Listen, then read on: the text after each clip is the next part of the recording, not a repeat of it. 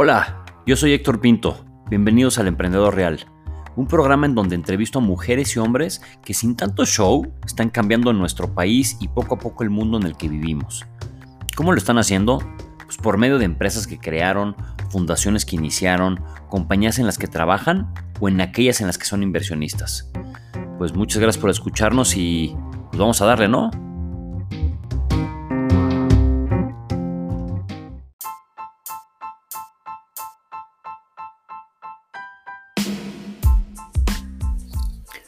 Hoy voy a platicar con Esteban Mancuso, ex Venture Capital, inversionista, emprendedor, consultor y a quien conocí hace relativamente poco por medio de Twitter. Van a escuchar en este capítulo el alto conocimiento que tiene Esteban sobre el ecosistema emprendedor en Latinoamérica, en donde creo, o bueno, al menos yo, tuve que poner muchísima atención a la cantidad de ideas y a la cantidad de experiencia que Esteban puso sobre la mesa en el, en el capítulo y van a ver este, muchos puntos en los que como emprendedores siempre tenemos que tener mucho foco y mucho cuidado. En este tema vamos a platicar, o en este, en este capítulo, vamos a platicar de temas de macroeconomía, de contexto, de entendimiento y de decisiones bien importantes para entender más o menos qué está pasando con la ruptura de esta burbuja del sistema emprendedor en el en 2023. Espero que disfruten, disfruten mucho este, mucho este capítulo y pues vamos para adelante.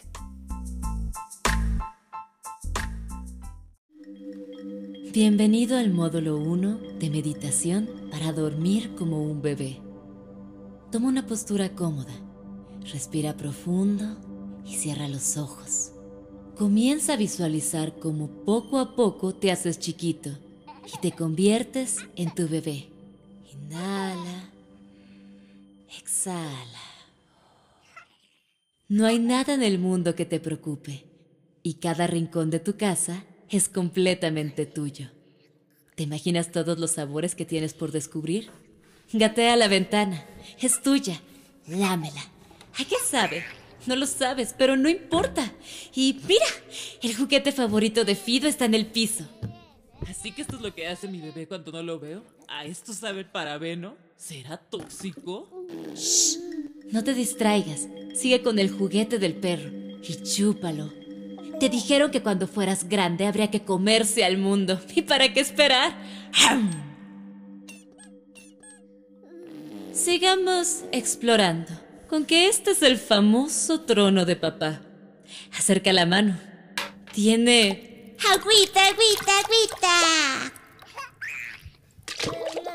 Con todo respeto, sabemos que es difícil tranquilizar la mente cuando tus productos tienen tóxicos. Desintoxícate.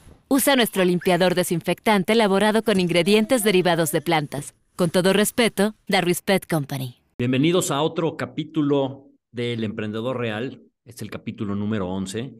Y la verdad estoy bien emocionado porque es, la es el segundo capítulo consecutivo en donde entrevisto, invito a platicar a alguien que conocí en Twitter hace poco.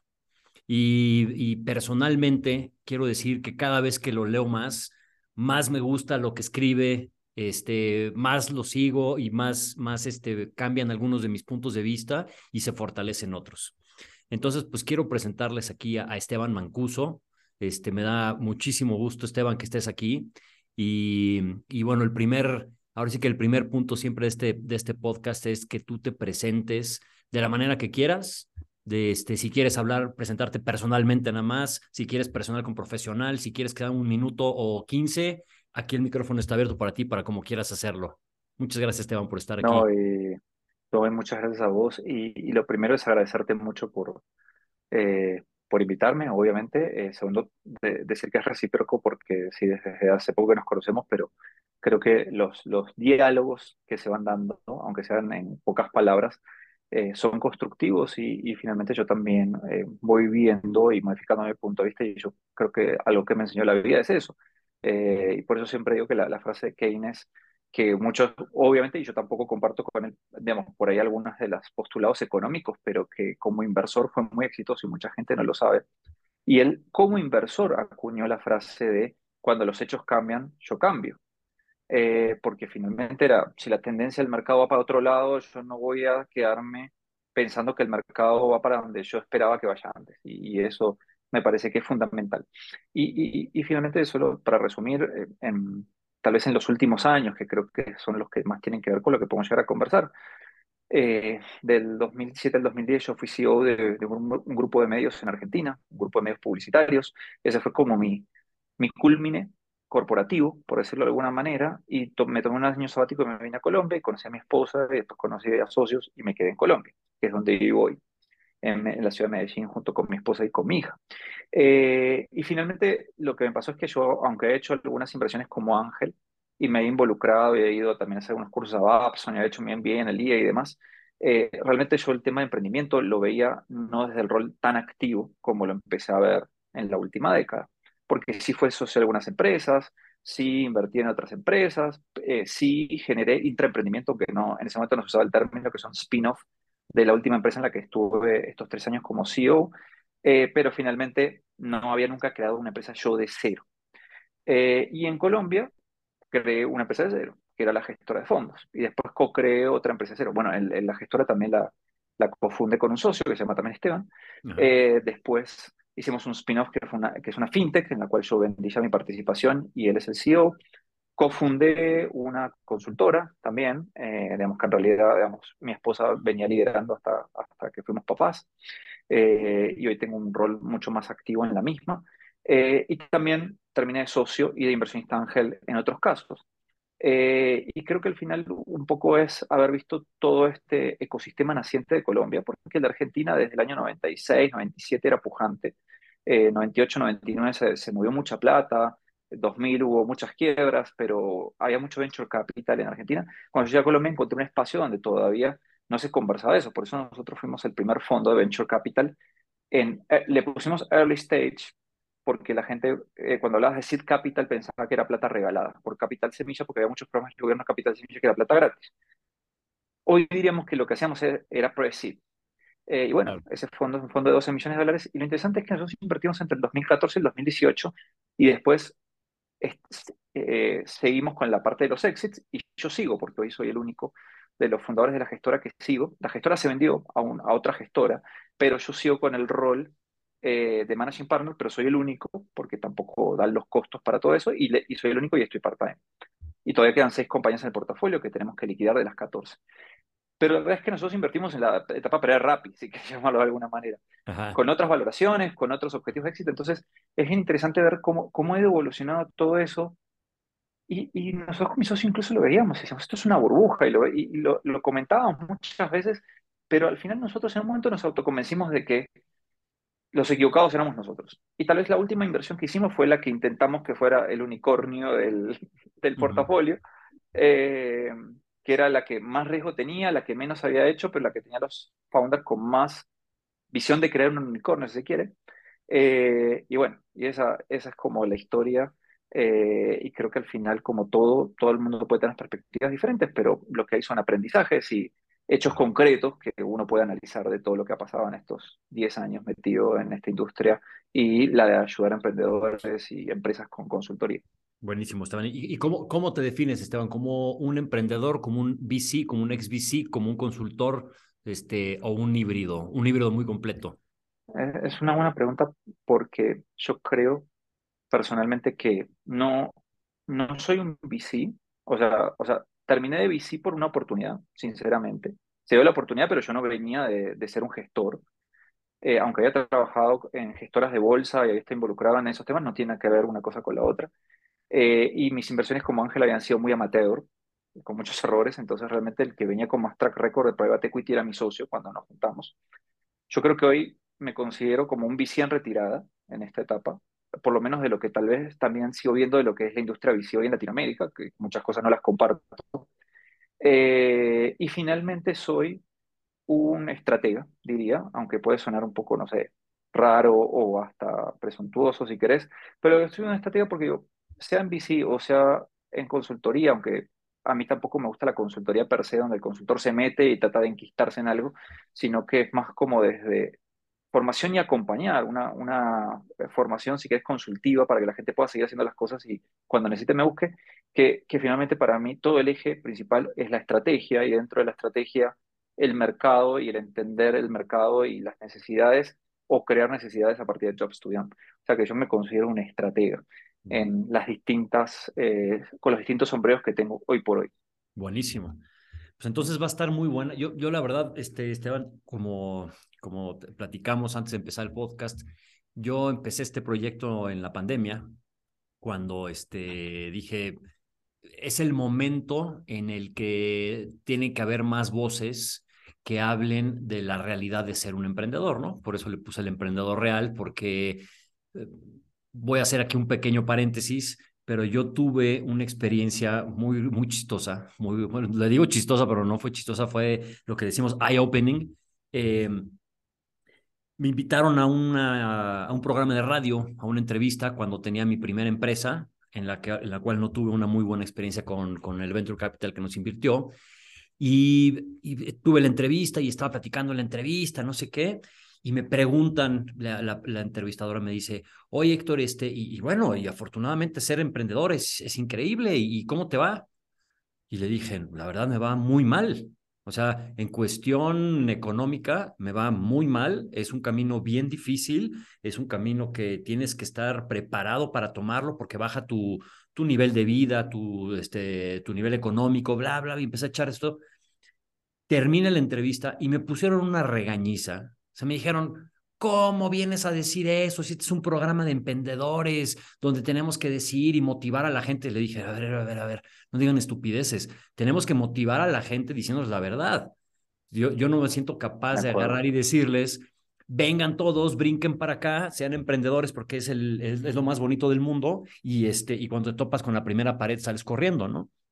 Entonces, este, cuando, cuando creé este podcast era para, para decir las, como decimos aquí en México, las netas, las netas del, de ser emprendedor. Este, y, y, por eso estoy muy emocionado, Esteban, de platicar con alguien con tu trayectoria, porque em, es difícil encontrar a alguien que tenga un abanico de pensamiento y un abanico de experiencia como el que tienes tú, ¿no? Entonces, pues vamos a entrarle directo a los temas. Estoy casi seguro que esto se va a volver en un, en un, este, en un podcast de dos capítulos, porque no nos va a dar tiempo para acabarlo, pero, pero vamos, vamos a ver cómo, cómo va caminando. Entonces, ahí, te, ahí, arrancamos, mi Esteban, ¿qué te parece con un... Acabas de, estás escribiendo unos postmortems muy interesantes en Medium, y en el primero que leí en el tuyo, estabas hablando de las empresas indie. Platícanos un poquito qué es la empresa indie, que es un término que creo que ya existe, pero el término indie es un poco nuevo. Sí, y, finalmente creo que, a ver, eh, como todo puede haber distintas definiciones, al final hay gente que dice que una startup es una cosa y otra cosa, pero para mí una empresa indie, a diferencia, digamos, y creo que a veces también vale la pena ponerlo en contexto, cuando decir, bueno, ¿contra cuál? Contra una lifestyle y contra una startup scale-up. La lifestyle es cuando vos querés vivir de tu negocio, como decir simplemente yo soy un diseñador gráfico freelance, vivo bien con lo que hago, puede ser que sea un nómada o no nómada, pero estoy contento con eso. O tengo mi food truck y estoy contento con eso. Finalmente, el negocio depende de mí y soy el único casi responsable de mi negocio o tengo alguna ayuda externa. Entonces es lifestyle, es para vivir y, así quiero disfrutar mi vida. No quiero tener empresa o si la tengo, digamos, va a estar súper controlada, no quiero tener unos costos fijos que no más allá que yo.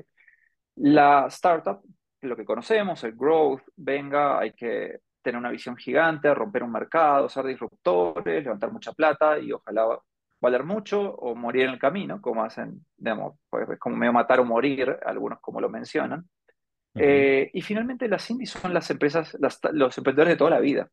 Lo que pasa es que la verdad es que a mí no me parece que los tengamos que llamar pymes a ese emprendedor, como hacen algunos, sino que es un emprendedor independiente que finalmente, sea solo o con otro, sea con una figura legal o no, el negocio depende de él, pero sobre todo es independiente de sus decisiones. Ahora, ¿qué me ha pasado? Por ejemplo, a mí en algunas mentorías que me han pedido organizaciones como Endeavor, me tocó hablar con gente que había empezado con una hamburguesería, eh, un, lugar de, hamburguesas eh, acá en Colombia, y de golpe tenían dos, tres, y, y después de varios años tenían nueve. Y en, ese proceso de abrir la novena ya habían tenido un socio capitalista para que justamente pudieran abrir más rápido, pero los socios fundadores seguían trabajando, eran indispensables para el negocio y finalmente tomaban las decisiones. No había nada que, nada que les haya coartado las decisiones, porque puede ser que el grupo inversor hubiera entrado a la junta directiva, consejo de administración, board o como lo quieran llamar en cada país, pero no, no iba a tener peso suficiente para que ellos cambien. Y el ritmo de crecimiento lo iban a manejar siempre ellos. Si llegaban a 9 y se frenaban, se frenaban. Eh, si eso era lo máximo que querían, nadie les iba a decir que vayan sí o sí a México porque la plata está en México, o que si no entras en Brasil te estás perdiendo la gran oportunidad. Entonces, eh, era una decisión de ellos. Entonces, para mí, esos son los negocios indie. Y creo que la mayoría de los emprendedores que yo conozco pueden crear y tienen la posibilidad de crear negocios indie, pero no lo están haciendo. Porque empiezan así, pero por un lugar u otro les queman la cabeza con el venture capital y negocios que eran rentables, bien manejados, que crecían bien, de golpe se volvieron locos por levantar venture capital porque era como, no, queremos crear la empresa 10X, esto, el otro, y lo que termina pasando es que se desenfocan y muchas veces por perseguir el capital pierden de vista el valor que están creando. Eh, y después el venture capital le dice que tienen que ser escalables y cambian su modelo de negocio de la estrategia para ser más escalables y termina entregando. Y eso me pasó con un caso de un amigo que abandonó su proceso de tratar de pasar de India a startup porque en una de las aceleradoras que estuvo en Argentina, que ya no existe más, le dijeron que todo lo que él vendía, que era información de mercado, la tenía que vender a través de una plataforma que, tenía que ser transaccional. Y no le fue bien. Y gran parte de todos sus ahorros y de todo lo que tenía listo para repartir potencialmente como dividendo o invertir en crecimiento, lo invirtió en algo que él no conocía bien y tuvo que abandonar eso a las malas. Y después un día charlando con clientes de él, porque nosotros somos asesores de su empresa, los clientes decían, José, yo lo que valoro de vos no es la data, es que me vengas a contar qué hacer con la data. Entonces él entendió que su negocio era consultivo, que tenía limitaciones a la escalabilidad, pero que era súper rentable. Volvió a lo que hacía y cada vez crece, en la medida que puede seguir creciendo, dentro de lo que él hace. Entonces, eso para mí es un negocio indie y creo que eh, finalmente, ¿en qué puede terminar un negocio indie? Uno nunca sabe, pero puede ser una gran empresa. ¿Cuántas empresas hay en Estados Unidos que son small caps, las que valen menos de 2 billions, que cotizan en el mercado? O sea, y, y al final muchas de ellas siguen teniendo 60-70% de participación de los founders. Sacaron a flotación 30-40% para financiar el crecimiento, pero nunca le prometieron a nadie que iban a pasar de ser una empresa de 2 billions a 100 billions. Claro. Eh, entonces creo que, y eso en Europa es muy común, ¿no? Cuando uno ve el ecosistema pyme, alemán eh, y demás, pero son muy emprendedores y siguen creciendo. Muchas para mí las llamaría más indie que pyme. Ya. Sí, mira, qué interesante está esto porque creo que, a ver, voy a tratar de construir este punto. Hay mucha información sobre ser emprendedor, startup, unicornios, venture capitals afuera, que creo que rebota por todas las redes sociales, ¿no? Mucho en Twitter, Medium, este, ponle la plataforma que quieras. Y escuchamos constantemente muchos términos, pero creo que no vemos esas fronteras y no analizamos la raíz del emprendedor o lo que tú acabas de decir ahorita con estos ejemplos, hacia dónde quiere ir el emprendedor. Eh, y voy a utilizar un ejemplo para, para tratar de, de, construir el punto, ¿no? Cuando yo decidí ser emprendedor, yo era emprendedor desde chico, desde chavito, a mí me gustaba típico, ¿no? De poner la mesa afuera de la casa de mis papás y vender limonadas. Oye, pero la estás vendiendo en cinco y te costó ocho. bueno, para mí no sé cuánto es el costo porque yo agarré los limones de casa de mis papás. Este, pero, pero siempre tenía eso, exactamente, siempre tenía eso, eso en mente, ¿no? Pero mm, a mí cuando me tocó entrar al, y pongo entre comillas, ecosistema emprendedor mexicano, que tenía muy poco de ecosistema emprendedor mexicano, es, eh, yo, yo traía una idea de cómo emprender, digamos, de una manera más cavernícola o de una manera más natural. Y cuando entro en estos esquemas, que no sé si todavía existan, pero antes se llamaban incubadoras, me empecé a llevar una decepción que yo decía, a ver, yo ya traigo esta idea de negocio, así es como voy a ser disruptivo en el mercado. Estos son los puntos que me van a generar tal diferenciación contra X, Y, Z, contra competencia, contra grandes, bla, bla. Y mi primer contacto con un ecosistema emprendedor llamado incubadora es que te volvían a meter en la línea tradicional. te decían, tienes que tener tu misión, tu visión. Tu... Yo decía, a ver, idiotas, esto lo vi en segundo semestre. O sea, lo vi en segundo semestre y, y en mi trayectoria de universidad ya quebré dos negocios. No me vengan a decir que primero tengo que tener la misión y la visión para que mi negocio sea, sea este, eh, exitoso, ¿no? Eh, y entonces creo que van cambiando los términos y de repente vemos en una misma línea de tiempo que se hablan de incubadoras, de pre-seed, de venture capitals, pero al mismo tiempo nos están bombardeando con este, unicornios, éxito, este, fracasa 14 veces, no pasa nada, pero al mismo tiempo ves que los emprendedores no les gusta fracasar o tapan sus fracasos, bla, bla, bla, ¿no? Entonces, este, quiero construir el punto es, hay indies que para mí es como un profesionista, si lo queremos ver así, o sea, un profesionista que sin él tal vez no va a caminar mucho la empresa o va a cambiar de visión. Y están las startups scale-ups, ¿no? Que son las que buscan esto. En tu experiencia, este, Esteban, y, y algo que vi en los postmortems que, que pusiste de una manera muy recurrente, ¿ves que hay fundadores o emprendedores que realmente saben a dónde se están metiendo cuando quieren ser emprendedores? Yo creo que sí, eh, hay de los dos. Y yo creo que al final la gran diferencia es que antes la gente no, no emprendía tanto por oportunidad. Eh, no emprendía tanto porque hay plata para levantar, que si me va mal igual me gané un muy buen sueldo mientras tanto, y si me va bien me hago rico. Y eso lo que, lo que termina pasando es que los emprendedores empezaban sus negocios o porque conocían algo o porque trataban de conocer de algo, ¿no? Eh, entonces, mi, primer trabajo en emprendimiento part-time eh, fue porque una universidad me invitó, aunque, aunque yo no sabía tanto, pero me, mandaron a Babson, me tuve el agradecimiento, de, muy agradecido con ellos que me mandaron a Babson a hacer un programa, pero a, montar su aceleradora, pero, pero me invitaron más que nada porque como yo venía también de mercado de capitales y demás, pensaban que yo sabía de temas financieros y todo eso. El tema es que la, incubadora de esta universidad, donde puso plata el Banco Santander, en Argentina fue eso, incubamos cinco compañías eh, y dos de ellas hoy siguen siendo, o sea, se convirtieron en negocios importantes que siguen creciendo en Argentina y que algunos incluso, eh, una de ellas se, se internacionalizó por franquicias, se llama Tomate Algo y es un tema de barras para eventos. O sea, imagínate, pero el emprendedor desde chico ya estaba metido en ese negocio porque eh, siempre había, sido DJ y después se metió en el tema de las barras y demás. Y obviamente no, no, podía saber mucho porque era muy joven, pero con el tiempo se convirtió en experto y después montó distribuidora de bebidas y demás.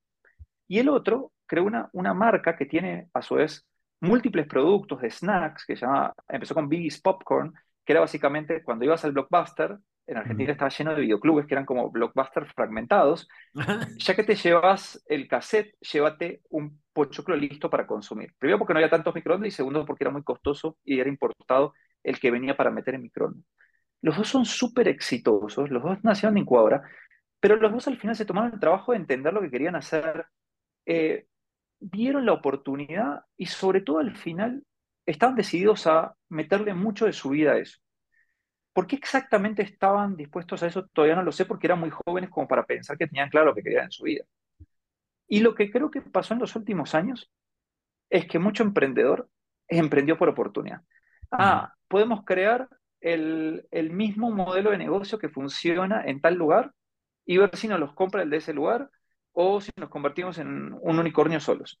Y entonces hay que copiar eh, entre copycat o pensar que hay una super oportunidad porque uno piensa que porque la gente no consume algo y lo consumen en Estados Unidos, acá lo van a querer consumir. Exacto. Eh, hay una gran oportunidad.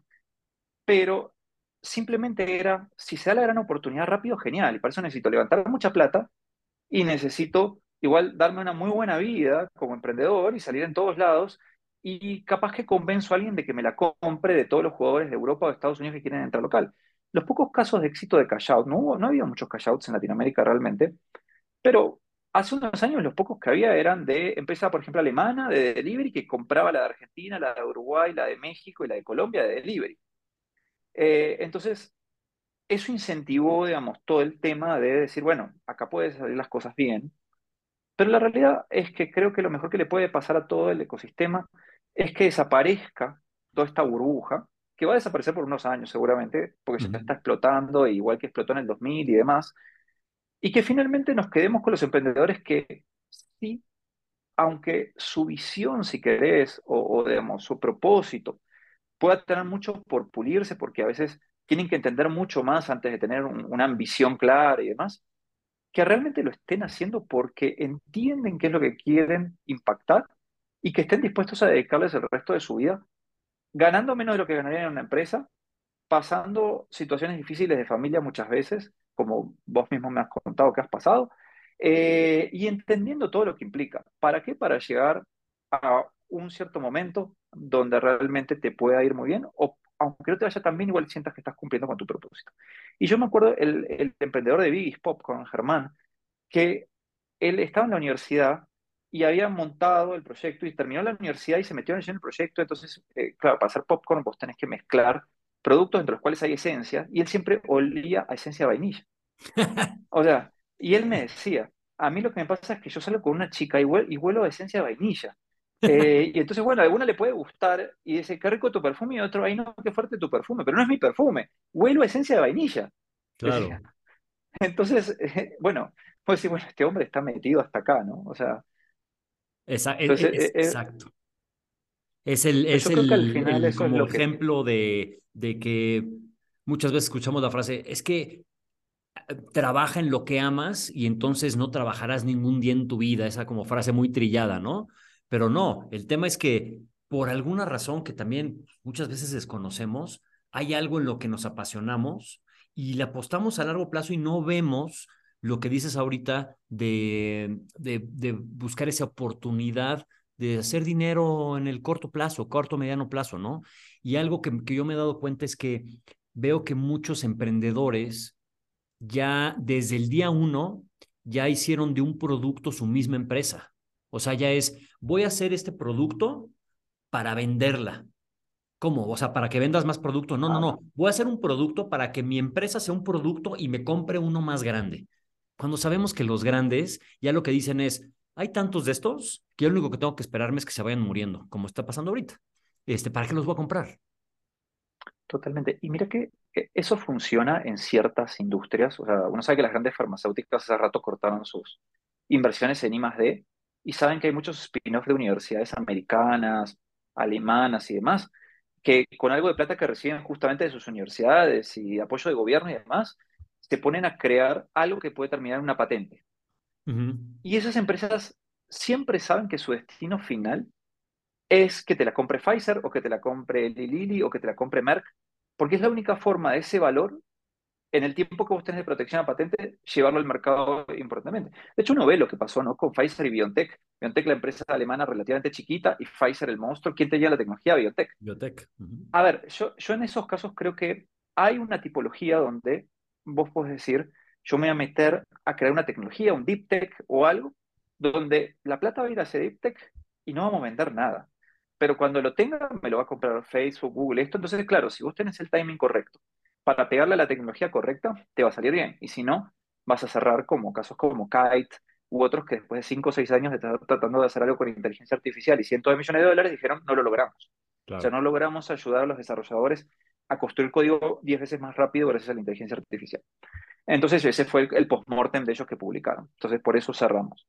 Eh, pero está claro que al final ellos no tenían, es- el foco era construir algo que seguramente en algún momento te lo iba a comprar algún gigante como Microsoft si salía bien.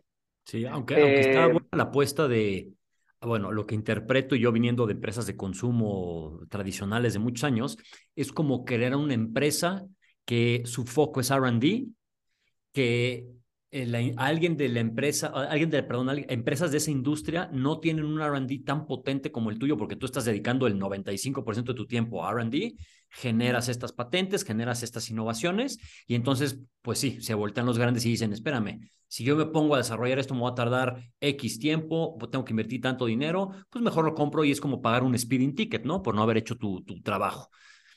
Y, y eso tiene una razón de ser en los mercados de capitales. Cuando muchas empresas farmacéuticas o grandes consumidores de R&D de otros empiezan a prometer dividendos asegurados cada año y demás, como gran parte de eso no lo podrían activar porque realmente todavía no hay un activo. Entonces, claro, eso les pega muy duro y los resultados que tienen que reportar trimestralmente son, son muy feos, como lo, como lo que le pasó a Facebook con el metaverso. Entonces, Así claro, lo- los resultados fueron terribles por todo lo que gastaron en el metaverso, que no podían considerarlo un activo, con lo cual no lo, no lo pudieron activar hasta donde entiendo, como por lo menos para decir, bueno, lo amortizo en años, lo tuvieron que meter todo junto. Y claro, entonces los inversionistas que dicen, vendo el precio de la acción. Y los bonos de los CEOs a qué están atados, al crecimiento del precio de la acción. Correcto. Entonces dicen, ¿saben qué? No más nada. Es lo mismo que las petroleras que al final, porque al final parece que esa fórmula salió bien en general. Las petroleras dijeron, yo no invierto un peso más en CAPEX, digamos, porque todo el mundo dice que las energías limpias me van a quitar, de golpe se forraron en plata, sí, porque, digamos, había más demanda que oferta en un cierto momento después del COVID, porque ellos no invirtieron en CAPEX, entonces la, la capacidad estaba limitada. Yo creo que al final hay unos rompecabezas que cuando uno empieza a ver y entender, entiende por qué incluso algunas compañías de Latinoamérica, como algunas de delivery, se vendieron a jugadores que lo único que querían era salir en bolsa con la mayor facturación posible, eh, pero que finalmente fuera de eso no había valor y tuvieron suerte. Eh, y muchos no entienden que, tuvieron suerte. O sea, siempre una- es muy fácil explicar el éxito por decir que tomaste ciertas decisiones o porque eres un apasionado y no ser objetivo. De misma manera que tampoco es fácil explicar tu fracaso de manera objetiva. Eh, por eso los postmortem también es bueno que los escriban los de afuera con datos, que puedan verlos. Si Insight escribe los postmortem, eh, pero cuando, si vos escuchabas a todos los emprendedores por qué se murieron, siempre van a echar la culpa al mercado. Ahora todo es el invierno el invierno de la financiación, la falta de liquidez. La realidad es que yo les digo, o sea, para mí, y yo tal vez porque como trabajé en bolsa varios años, en mercados de capitales y todo, la macro siempre importa. Y los inversionistas más importantes, o muchos más, de los más importantes del mundo, como Soros o Stanley Druckenmiller, se basan en la macro como gran fuente para después aterrizar a la micro para tomar decisiones de inversión. Yo creo que al final los VCs no miran la macro, o los, y los emprendedores no miran la macro y todo lo que puede cambiar. Eh, y yo también pequé de no mirar la macro, porque era como decir, bueno, ¿cómo, ¿cómo va a funcionar un negocio donde gran parte de los insumos son importados, viendo la tendencia de evaluación constante del peso colombiano o la Sí. moneda en la que esté la inversión? Entonces, uno dice, eso por ahí se escapa del análisis eh, y, y el emprendedor después dice, no, fue culpa de la devaluación, pero vos tendrías que haber visto venir. Yo siempre digo, cuando vos ves que en noviembre del 2021 las empresas growth en bolsa empiezan a caer y, empieza- y, y un Carvana llega a principios de este año valiendo la mitad para después llegar a valer el 90% menos de lo que valía en su Sí. momento, y vos estás haciendo el clon, un Kavak, no sé qué, vos tenés que saber que tu valoración va a bajar por efecto y, y porque también ya no hay confianza en ese tipo de empresas. No puede ser que un año después digas, uy, ¿qué pasó? No hay plata en el mercado. No, o sea, si vos leías la macro, veías la bolsa como indicador adelantado, porque la bolsa funciona como indicador adelantado, vos podías empezar a ver que iba a faltar plata y ajustar. Para mí no es excusa de un emprendedor decir que en julio se dio cuenta que no había tanta liquidez como antes. No, entonces, te, o sea, como CEO, ¿qué estuviste haciendo? O sea, yo, sí, te estás operando, pero la macro no la viste. O sea, no, no estabas viendo que esto iba a impactar también a la financiación de las startups, o, pensás que, digamos, la inflación y la suba de tasas y la caída de las growth en el mercado, vos estás eh, ajeno a eso. Claro. Son parte de un todo. Oye, Esteban, a ver, a ver, una- la primera pregunta, este, con, como, con cuchillito, como digo yo, con cuchillo. Eh, si, la, si los venture capitals se, se dan espaldarazos y echan, este, o, o- o brincan mucho, decir, sí, pues es que yo voy a invertir contigo, pero te voy a dar mi network, mi experiencia, mi conocimiento. ¿Por qué en los boards supuestamente tendría que haber gente que compense esas deficiencias de los CEOs o de los fundadores, ¿no? Entonces, si tienes un venture capital que te invirtió X millones de dólares, pues ¿por qué no poner a alguien en el board? Como a mí me pusieron a alguien en el board, me pusieron dos personas en el board a fuerza, que no tenían ni la más mínima idea de retail, pero me las pusieron a fuerza. Y, sería bueno que ahorita hubiera gente que también supiera de macro, ¿no? Y, y dijeran, oye, tenemos aquí bastantes millones invertidos, ¿por qué a todos se nos fue? ¿Por qué a todos se nos cayó el balón? Mira, yo creo que ese, tema es, es increíble porque yo nunca había estado en una junta directiva, eh, ah, salvo la junta directiva de la empresa en la que yo era CEO, donde la junta directiva eran los socios. Y como a mí me contrataron justamente eh, como CEO de esa compañía, de ese grupo de medios y publicidad, porque los socios querían dar un paso al costado, porque ya llevaban muchos años en la empresa, ellos eran los fundadores de la compañía, eh, y querían como aportar desde otro lugar y, también disfrutar de, de, lo bien que les había ido. Eh, yo finalmente iba a ellos y les mostraba lo que estaba pasando en la empresa, le mostraba si nos estábamos acercando o no a los objetivos con la estrategia que se había planteado, que era aumentar ventas y aumentar EBITDA principalmente, eh, y cuáles eran las barreras o fricciones que estaban encontrando, donde ellos con 20, 30 años de experiencia en la industria me podían decir qué pensaban que tenían que hacer porque yo no conocía tanto la industria como ellos. Y ellos me dan su opinión, pero como las cosas iban bien, no me cuestionaban mucho. Y incluso me dan cuerda para que yo haga el spin-off de una agencia de marketing digital y demás cosas nuevas para ellos, como pequeñas apuestas, que salieron, gracias a Dios, bien. Pero pero al final, cuando vos vas a estas startups que son más a matar o morir al board, lo que termina pasando es que si no tenés un criterio y no tenés una fuerza, eh, digamos, de tomarte el trabajo de analizar qué lo que te están diciendo puede ser mentira, pero no mentira porque te quieran mentir, sino porque se lo creen ellos, pero en realidad no tienen evidencia. Es como, yo creo que hay un negocio ahí, pero pará, ¿qué evidencia tenés? Vos lo que haces al final es tratar de ser supportive y friendly con el, con el emprendedor, y tratar de decirle como si vamos para adelante y darle la palmada. Pero resulta que eso es un error, porque realmente como miembro de junta deberías estar cuestionando y ayudar a cuestionar, pero no mal, bien, todos esos supuestos, esas cosas que está asumiendo el emprendedor, que en realidad tienen poco sustento todavía. ¿Y qué pasa si no es como él dice? ¿Y qué vamos a hacer si no es como él dice? Y al final, eh, cuando vos lo ves en los mercados y los inversionistas, los grandes gestores de fondos, justamente cuando toman una participación del 5, 10, 15% de una empresa, eh, o menos, pienso asiento en el board y, se meten así con toda, ¿no? Uno ve los Elliott Management, eh, Nelson Peltz pidiendo su espacio en junta en Disney, ahora que entró con una participación importante diciendo, hay que hacer esto y esto, hay que dejar de gastar en esto, hay que potenciar esto, eh, y, los, el, CEO que volvió, Bob Iger y demás, diciéndole, no lo dejen entrar, no lo dejen entrar, ¿no? Como, no dejen entrar este man en el, en el board, porque él pidió el lugar y le dijeron que no, porque le dijeron que él no conocía esa industria de entretenimiento. Él decía, pero yo veo las métricas y veo los números y veo que esta empresa tiene mucha grasa. Entonces, al final yo creo que naturalmente todo founder quiso ser friendly. Y hay una anécdota muy interesante porque a mí me tocó coinvertir dos veces con un fondo español. Y, lo primero que nos pasó cuando conocimos a los españoles y demás era que los notábamos como muy duros con los emprendedores.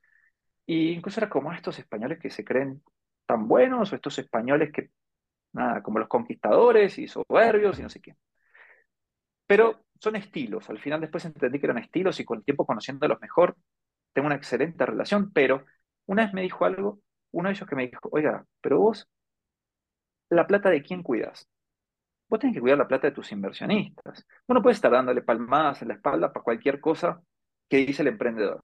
Entonces, ¿cómo, no vas a cuestionar si el emprendedor se saca un ticket en primera clase para ir a un evento que vale 1.500 dólares la entrada? Claro. O sea, o sea, como cuando vos mirás en qué se gastó la plata, y no decirle, no, bien, vamos bien, qué bueno que estuviste en el evento, y no pasa nada que te gastaste no sé cuánto en el ticket en primera clase. Eh, y es como, pero claro, es como no, pero a ver si se ponen contra mí y después sale a decir que yo soy un mal VC.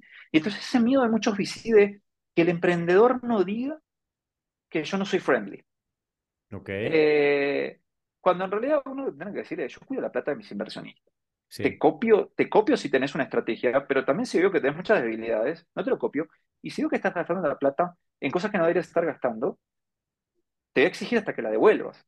Claro. Eh, devolverle tu sueldo. Porque nadie, o sea, está bien, vos no me tenés que pedir autorización para comprar un ticket en primera, pero es un tema que sos una startup, no puedes comprar un ticket en primera. O sea, no, no tiene lógica. Entonces, al final ese tipo de cosas son las que siento que los inversionistas ni hicimos ni hacen, sino que incluso cuando se encuentran con los emprendedores que les, y esto pasó en un evento, incluso un VC mexicano se encontró con un emprendedor delante mío en un evento, un emprendedor que le hizo perder mucha plata con algo que vos sabías que esa plata se perdió mal y dándole palmadas. Y como, no, y no, es buen tipo, y no sé qué. Y es como, no quiero hablar de los que me salieron mal. Y si me lo encuentro, no le voy a decir, hey, me hiciste perder tanta plata, o sea, como sos un cara dura y ahora estás eh, saliendo a levantar plata por otro lado. No, es como, no, no, hay que, hay que, el fracaso, eh, todo vale y el fracaso está bien. no, el fracaso no está bien. El fracaso es Sí. la instancia de la pérdida total que hay que tratar de evitar a toda costa. Eh, que, que va a pasar, va a pasar siempre. Pero que si por lo menos podemos decir que el fracaso llegó después de tratar de hacer muchas cosas bien, que por X o Y no funcionaron con las mejores intenciones y, y analizando por qué hacer las cosas, y bueno, siempre puede haber factores externos también que te, te pulvericen y lo demostró la pandemia. Sí, claro, claro, que no, que ni en el, el business plan más blindado podíamos pensar que algo así iba a venir y otros que, Exacto. ver, yo te, o sea, te cuento en nuestro caso, a nosotros de la empresa tenemos tres divisiones, ¿no? Una de mascotas, una de cuidado personal y una de, de home care. Y, y pues veíamos venir la pandemia, pero nunca nos imaginábamos algo así. Y nuestra división de home care, con desinfectantes desde hace cinco años en el portafolio, pues imagínate, fue lo que fue, ¿no? O sea, fue Claro. una belleza, una belleza, y lo pongo entre comillas porque nada merita decir esa palabra en un, en un tema pandemia, pero, pero business plan, lo que hiciéramos lo que hiciéramos, no podíamos este, controlar algo así, ¿no? Fue algo demasiado fuerte fuera del control de quien, de quien fuera. Y, y, y creo que, como dices, ¿no? Esa, esa experiencia, ese, ese know-how, muchas veces, este, pues sí, tiene que ser más directo, ¿no? Esa, esa exigencia de los inversionistas. Y algo que a mí me gusta decir siempre es cuando escucho que algunos compañeros me dicen, no, es que, ¿sabes qué? Yo ya quiero poner mi negocio porque quiero ser mi propio jefe, ya no quiero tener un jefe. Y lo que les digo es, espérate a que tengas a los inversionistas de jefes. esos son verdaderos jefes, cabrón. Y, y son cosas que pues no escuchamos allá afuera, ¿no? No, y, mira que depende del inversionista, el, el modelo más de private equity o estos gestores hedge fund o, o gestores grandes que sí son súper duros Ujú. eh, y que van a remover al management por, por derecho propio, por, porque ya ha comprado más del 50% de la empresa, uno ve ese estilo. Uno pensaba que eso no era friendly con los emprendedores, pero yo creo que al final, por lo menos para mí, ¿no? El aprendizaje es, oiga, no hay que ser tan permisivo con los emprendedores muchas veces, no hay que comerles el cuento y uno tiene que tener su propio criterio. El emprendedor también tiene que entender que muchas veces fracasó su análisis o su falta de análisis de los temas, simplemente tenía una idea de lo que pensaba que era un problema que no existía realmente, pero que podríamos habernos dado cuenta antes que no existía. Eh, y finalmente creo que es una etapa de profesionalización completa, porque al final nosotros empezamos en el 2012 creando la gestora, 2014 empezamos a invertir, estuvimos casi un año y medio levantando la plata para un fondo pequeño, y en la misma época creo que estaba Angel Ventures, Hernán, en México y demás, pero tampoco había todos los fondos que había en México. En Colombia nunca hubo, llegó a haber muchos fondos. Ujú. En, en Perú, no sé, un Salcantay empezó hace dos, tres años, o sea, es mucho más nuevo. Eh, y, y uno lo que, lo que puede decir es, hay aprendizajes, eh, la mayoría fuimos, somos first, eh, first time fund manager. Lo que siempre te dicen es que el first time fund manager está para aprender y ojalá devolver un X, por lo menos. Eh, Oh. y que al final, después de ese aprendizaje, tu segundo fondo tiene que ser mucho más rentable.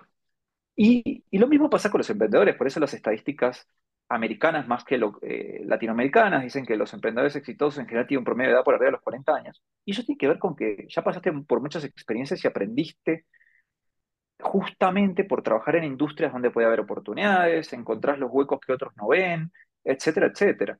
Eh, y finalmente también probablemente porque tengas familia seas más cuidadoso y si bien puede ser agresivo en crecimiento, por otro lado también sabiendo lo que es quedarte sin trabajo para tu familia, lo consideres para otros. Porque una de las cosas que me parece sí un poco despiadada es, incluso veo emprendedores que dicen, bueno, y si Microsoft echó gente y si Amazon echó gente, sí, pero ellos habían tomado mucha más gente antes Claro. eh, y finalmente no, no te puedes comparar, en serio. O sea, al final vos tomaste gente innecesariamente. Ellos tienen unos proyectos estratégicos muy potentes Exacto. para los cuales tomaron gente y salió gente.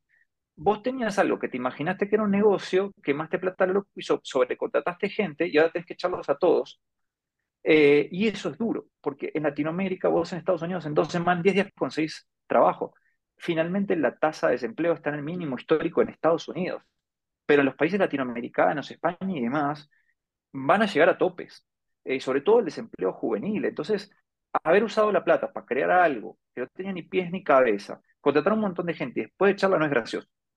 Y yo siento que hay que hacer unas grandes reflexiones sobre esos temas. Los inversionistas en qué invertimos y cómo cuidamos la plata, qué podríamos haber hecho distinto y los emprendedores también en ser más conscientes de la plata que se quemó, pero sobre todo los daños que se pudieron hacer a gente que confió en vos, dejó un trabajo estable para irse a trabajar con vos. Sí. Y yo siento que nadie habla de eso, y es como pobres emprendedores que ahora tienen que estar despidiendo. Y es como, ¿no será que todo eso se podría haber evitado? Sí, y, y, híjole, a ver, aquí ahí es donde quiero conectar un, un tema importante, ¿no? Es, ¿tú crees, o bueno, vamos a construir, no te lo voy a poner como pregunta nada más para ti. Yo, yo, yo veo que el modelo VC o Venture Capital en Latinoamérica es demasiado igual al americano, al norteamericano. Y creo que al ser tan, tan parecido, pierde demasiado contexto. Y ahorita con varios puntos de los que diste no los pude apuntar, pero voy a tratar de hacer memoria, ¿no? Eh, el nivel de escalas de Estados Unidos es, a ver, primer mundo contra tercer mundo de México para abajo, ¿no?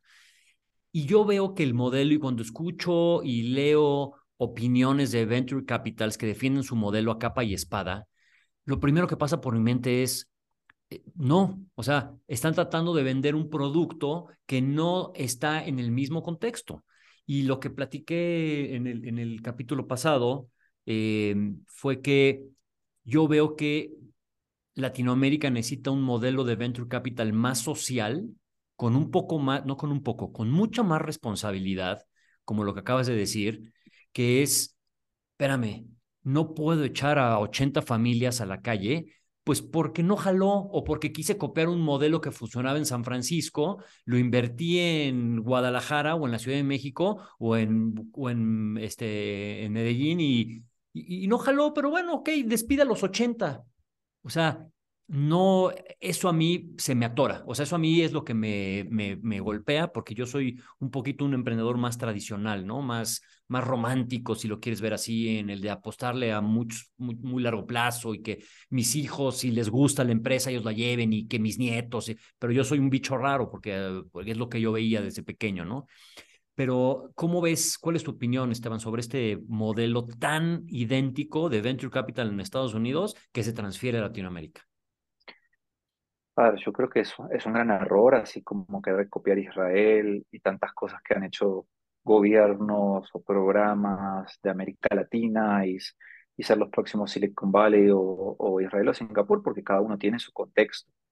Eh, yo personalmente lo que creo, como bien vos decís, al final hay que entender la génesis de esto, que es que el venture capital finalmente, digamos, nace digamos, como un producto cerrado, o sea, tiene, recibe plata, invierte y tiene que devolver plata, no tiene un, uh -huh. un, horizonte de tiempo infinito. O sea, puede ser que sea más o menos el plazo, depende del tamaño del fondo y la etapa en la que entra, pero finalmente es, deme su plata, le invierto, desinvierto, le devuelvo eso más una ganancia.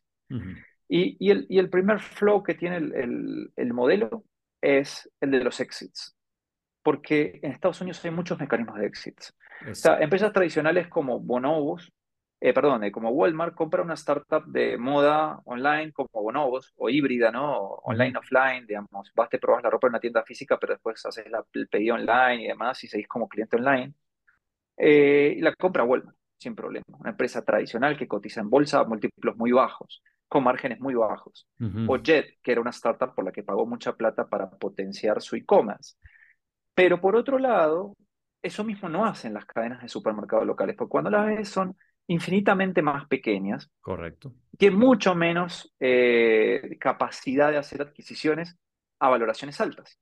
Entonces, el, el, primer tema para mí sería, por lo menos como nosotros lo vimos, es, habría que hacer como un resize y achicarlo completamente. Entonces, es como decir, si en Estados Unidos el VC invierte 10 para crear una empresa que tal vez valga 200, 300 y hacerle esos 4, 5X. Acá para hacer lo mismo hay que hacerlo 10 veces más pequeño. hay que invertir uno para que la empresa valga, digamos, 20 y vos te ganes 4 o 5. Claro. Porque en 20 por ahí alguien te compra, pero en 200 no. ¿Quién te compra en 200? Es que a veces es como muy difícil de entender eso. Segundo, como, digamos, no, no hay todavía cultura. Las, las grandes empresas, algunas crean algún corporate VC, algún acelerador y demás, pero nadie dice yo voy a sacar una billetera gigante eh, para hacer grandes adquisiciones. Eh, y, y, en muchos casos los startups ya estaban valiendo más que las grandes empresas de los países, ¿no? O sea, vos hacías a la bolsa de colombiana y veías las empresas de toda la vida, que tienen un buen ROI o lo que sea, eh, y veías cuánto valían los startups y resulta que había un montón de startups que valían más que las empresas más grandes cotizadas en Colombia. Una, una locura. Entonces, con base en eso, eh, creo que el modelo, por un lado, por el de los exit, por el, los tamaños de mercado, con base en eh, digamos, justamente decir, nuestras monedas están más devaluadas, llegar a facturar un millón de dólares en Colombia es mucho más difícil que llegar a facturar un millón de dólares en Estados Unidos. Correcto. Creo que se debería repensar y finalmente también pensar si el modelo VC tiene que tener un éxito. Eh, y también pensar que el modelo VC podría estar más enfocado en impacto por las necesidades que hay en general en toda Latinoamérica. Eh, al final igual en el mundo, no solamente en Latinoamérica, porque en Latinoamérica no hay cifras, en el mundo igual son pocos los VCs que devuelven plata a los LPs, y lo que uno termina viendo es que cada vez hay más concentración del PIS en menos VCs, porque son los que le devolvieron plata. Aun cuando hayan tenido algunas muy malas inversiones, eh, como decía, bueno, tal benchmark creo que era invertido en WeWork, sí, pero también la pegó con 20. Eh, entonces, vemos, todo lo que perdió en uno lo pudo haber ganado en muchas otras. Eh, y al final el número le termina dando. Eh, igual, creo que en Estados Unidos, con toda esta bajada de que todo vale el 90% menos, en general en growth, entre 50 y 90 si querés, ya también lo que va a pasar es que va a empezar a haber vintage de fondos que van a tener mucho más difícil de devolver capital y utilidad. Eh, y que algunos dicen, no, pero este, este es el momento de levantar un fondo porque con las valoraciones tan bajas vas a poder invertir a valores más bajos. Sí, pero aunque inviertas hoy a valores más bajos, si querés vender en 5 o 6 años, yo no creo que en 5 o 6 años vuelvan a recuperarse las valoraciones que hubo. Es más, no sé si por 10 o 20 años. Hay que tener en cuenta que incluso el mercado de capitales por momentos tardó hasta 20 años en volver a ciertos niveles de valoraciones. ¿Sí? Eh, entonces, finalmente lo que puedo decir es, y para que las startups vuelvan a valer la fintech 20x, por ahí hay que esperar 20 años. Entonces, claro, si invertís hoy esperando tener un éxito en 5 o 6 años, tal vez invertís hoy a 3, 4X de valoración y vendes dentro de 5 años a 3, 4X también. O sea, no es que ahora está barato y va a subir. No sabemos si va a subir. Entonces creo que muchos están cometiendo ese error o, vendiendo esa tesis de hay que tener un fondo ahora para invertir ahora para que dentro de 5 años, cuando se vuelvan a expandir los múltiplos, es que no se van a expandir por dos motivos, creo yo.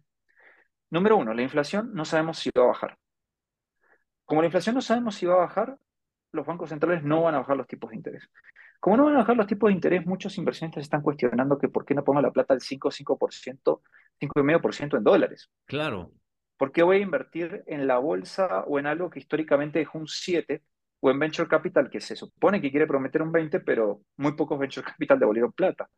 Cuando el mercado me da, y si baja la inflación a 2, 3 y se mantienen las tasas, porque la Fed dice yo no quiero que me pase lo de los 70, que hubo rebrotes de inflación, entonces las voy a dejar altas más tiempo, le estás ganando como tres puntos a la inflación en un momento donde si el mundo se parte, si Rusia, China y, y parte Asia hacen un bloque, una Europa envejecida con Estados Unidos golpeado por la relocalización de producción, va a seguir teniendo inflación y demás, no van a ser años tan buenos, creo yo.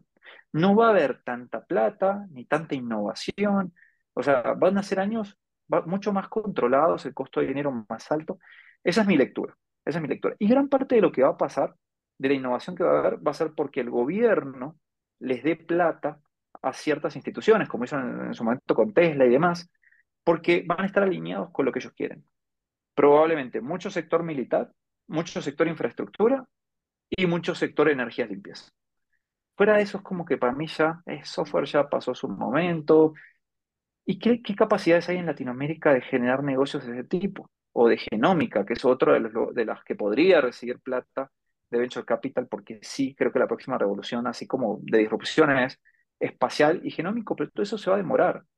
Eh, o sea, ya ahora como ir a buscar nuevos minerales al espacio por la necesidad que hay tan grande de China y demás, China todavía está frenado, que va a recuperar y está empezando, sí, pero está frenado.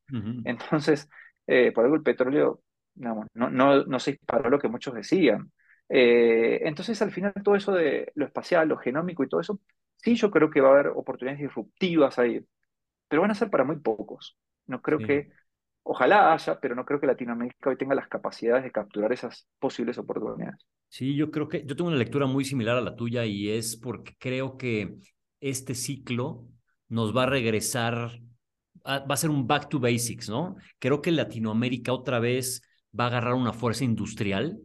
Eh, por cuando escuchamos el famoso nearshoring, solo que a mí me hay veces que me pone los pelos de punta cuando veo a los bicis hablando de nearshoring porque están enfocando otra vez el nearshoring nada más en tecnología y ayer escuché un dato que me dio risa, ¿no? Que decían, oye, es que el, en México el nearshoring está creciendo muy fuerte en, en, en el norte de la República, pero muchos inversiones se están dando cuenta que ni siquiera hay capacidad de energía para poder conectar las plantas. O sea, deja tú este, la parte tecnológica, lo más básico de que te pongan un transformador afuera de tu planta para que le puedas poner luces y máquinas. ¿no?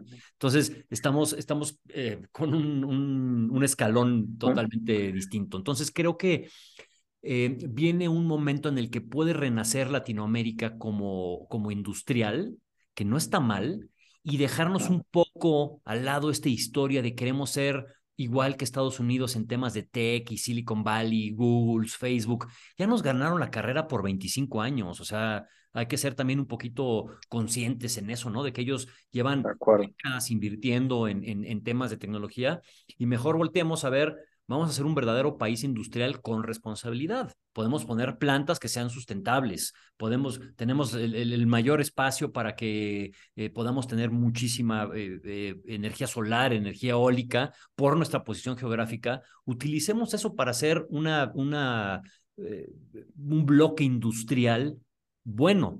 Y ahí es donde me encantaría ver cómo los venture capitals se empiezan a desintoxicar un poco de la parte de tecnología y dicen, a ver, pues es que si, si estoy diciendo que voy a dar un 20% y di menos un 18%, pues tal vez es momento de hacer un híbrido entre un venture capital y un private equity que le apueste un poquito más largo plazo, pero que invierta fierros. No lo sé, o sea, es como que una teoría ahí que traigo, ¿no? De... Sí, sí, no, definitivamente, y ahí es donde, lo que pasa es que ahí es donde la fiesta va a ser de los private equity, que tienen más capacidad y más forma de valorar como project finance la inversión en infra, en infraestructura. Uh -huh. eh, y entonces sí iban a poner plata para comprar el terreno, para construir el data center y que, y que tal cosa ya no esté en tal lugar. O para, bueno, obviamente con microchips va a ser el gran tema, ¿no? Digamos.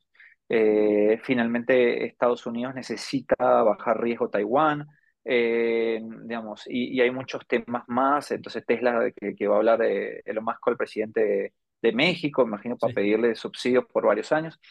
Pero sí, lo, lo, que yo no sé es si los VCs van a ser los que tengan la capacidad, por, porque también cuando durante mucho tiempo lo que conociste fueron aplicaciones y el lenguaje más sofisticado fue Python, eh, que no lo entendés, pero que sabés que se llama Python y que se usa mucho para soluciones de construcción de fintech, que de ahí, salvo los que ya vinieran antes de industria o ya vinieran de banca de inversión o algo así, con mucho más capacidad de análisis de, infraestructura, eh, digamos, no le van a tener fácil. Eh, creo que por ahí una banca de inversión monta un private equity o un private equity se baja a una etapa un poquito más temprana, pero decir, bueno, acá hay posibilidad de hacer eh, inversiones más pequeñas en negocios que pueden suplir todo lo que Estados Unidos o México o, Latinoamérica va a necesitar que no venga de China.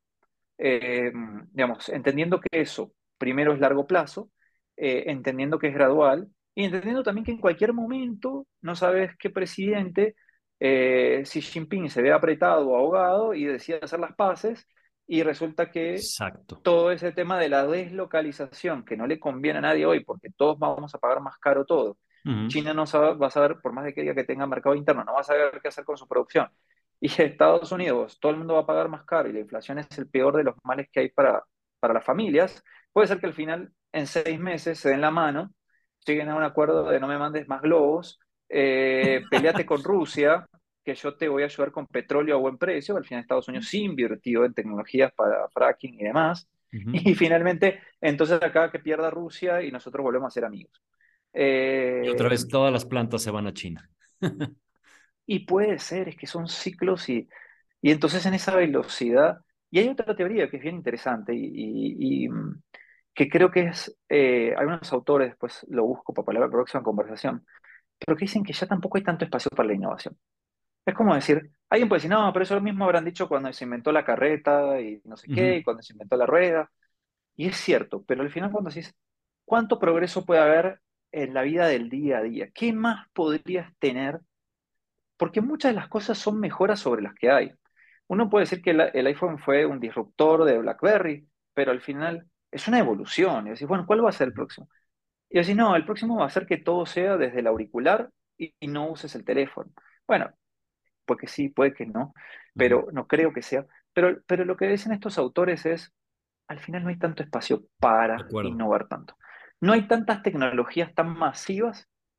Lo que va a haber son cosas súper específicas, súper avanzadas que van a cambiar tal vez parte de la salud o lo espacial o lo demás, pero no hay tanto nuevo que va a salir en los próximos años. Y esos procesos pasan. Eh, y encima, como demográficamente vamos a bajar, digamos, en general el mundo, digamos, o, sea, África va a crecer, pero después Europa cae, digamos, algunos países, Colombia todavía está bien y demás, pero muchos países importantes, muchas regiones importantes demográficamente, China, están complicados. Entonces, si vas a tener menos gente encima. Y parece que no se va a revertir, porque ya son decisiones de las personas, no es eh, restricciones de los gobiernos. Entonces, si va a haber menos consumidores, ¿Qué, va a pasar? La capacidad instalada va a ser suficiente, todo el software ya se creó, cuántos software contables van a existir, cuántos CRPs van a existir, cuántos CRMs van a existir. Pensemos que África puede ser la gran oportunidad y algo de Latinoamérica genial, pero como, hey, no hay tanto negocio, no pasar. como para que el VC que está buscando X veces el retorno, ¿no? Totalmente. Entonces, eso es otra posibilidad. Eso es otra posibilidad. Sí, y, fíjate que, bueno, no, no, quiero ser tan fatalista, ¿no? Pero hace poco terminé de leer este, un libro de, que se llama The Great Crash de 1929, este, porque todo el mundo dice, oye, es que esto se parece o va a estar peor que el 2000, el 2008, este, la crisis financiera. Y cuando, cuando conforme iba leyendo este, eh, The Great Crash, decía, oye, lo que estamos pasando ahorita se está pareciendo más al 29 que, que antes, ¿no? Y mucha gente me decía, no, no, no seas fatalista, es que el crack de bursátil del 29 fue... Y les dije, no, a ver, es que hay que entender el contexto. La Gran Depresión no significa que hubo un crack bursátil y que el crack bursátil de un a otro le quitó miles de millones a todos y ya, y eso fue lo que sucedió. La Gran Depresión fue el crack bursátil y 10 años de, eh, que, fue bajando y bajando y bajando, y no había fondo, y no tocaba fondo, no tocaba fondo, y eso era, una, eso era la depresión, ¿no? Y yo cuando empiezo a ver ahorita todas las variables, inflación, quiebras masivas, este, eh, relocación eh, global, con todos otros contextos, ¿no? Entonces, mucho más globalizado que antes. Eh, y después este, empiezas a conectar este, Segunda Guerra Mundial, etcétera, etcétera. No quiero decir que ese es el escenario, pero eh, concuerdo contigo que las valuaciones, no vamos a volver a ver valuaciones de 45X, no creo que volvamos a ver como el, dato que pusiste hoy muy relevante, mil fintechs, este, cuando no necesitamos mil fintechs, necesitamos bancos que sean más sólidos y ya, o sea, y que, y que sean más amigables con la gente. La gente no, la, gente no se bancariza porque no quiere, porque prefiere usar cash y porque no quieren que lo esté siguiendo Hacienda y le, y le quite tax. Esa es, esa es la razón, no porque, ah, es que tengo un celular y entonces ya pues, voy a poder bancarizar. Eso es bullshit. Y eh, creo que viene este momento en donde sí, no le veo mucha, mucho espacio a la innovación y tal vez viene un back to basics, ¿no? Un back to basics de eficiencia, una revolución de industrialización más eficiente, más complicado, porque tal vez pueda haber más tecnología en robots, más desempleo, este, no sé, o sea, viene algo, viene algo complicado. Son, son retos importantes y, gran parte nosotros no, obviamente los podemos controlar y no sabemos qué va a pasar, obviamente. Eh, mucho va a tener que ver con las políticas monetarias en el corto medio plazo pero es cierto, ¿no? O sea, al final el AI, digamos, porque la gente dice, bueno, el AI va a dejar gente sin empleo, pero tienen que pensar que hay menos gente, va a haber menos gente. Eh, y entonces, digamos, ¿cómo entran todos, todo eso en el rompecabezas? Y entender dentro, dentro de todo eso donde van, van a haber oportunidades, va a ser estar justamente eso, de la macro a la micro y buscando.